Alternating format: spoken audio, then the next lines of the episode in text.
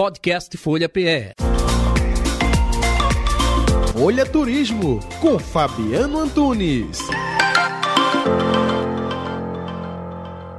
Hoje a gente vai fazer um passeio por um atrativo turístico imperdível em São Paulo. Ele está completando um ano de aniversário né, e mudou a rotina dos visitantes que vão à maior cidade do país, porque a gente literalmente foi levado às alturas. Eu estou falando do Sampa Sky, né, ele fica no edifício Mirante do Vale, ali no Anhangabaú, área central de São Paulo.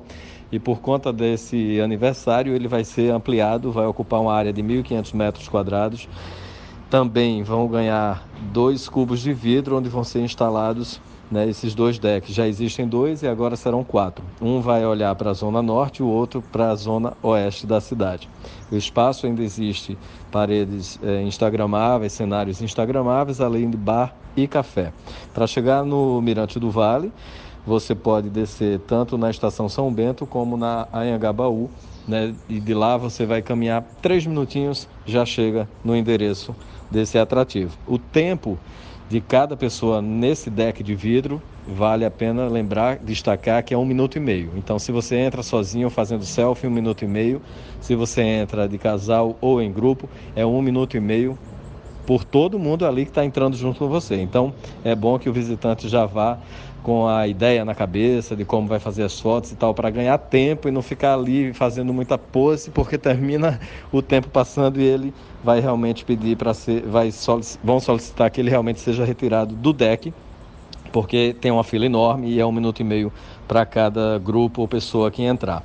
Esse edifício ele é da década de 60, era todo comercial, depois foi mudando o aspecto, né, o conceito do prédio. Hoje ele é ocupado por moradores, aluguel de temporada, temporada então tem muito turista. Enfim, é um, é um local que está sendo bem valorizado lá em São Paulo. A visita ao Vale né, do, do Almirante do Anhangabaú, é, ele acontece de terça a sexta, de 11h30 da manhã às 6h30 da noite, no sábado, 9 da manhã às 6h30 da noite, domingo, 9 da manhã às 4 da tarde. E o valor vai de 40 a 100 reais.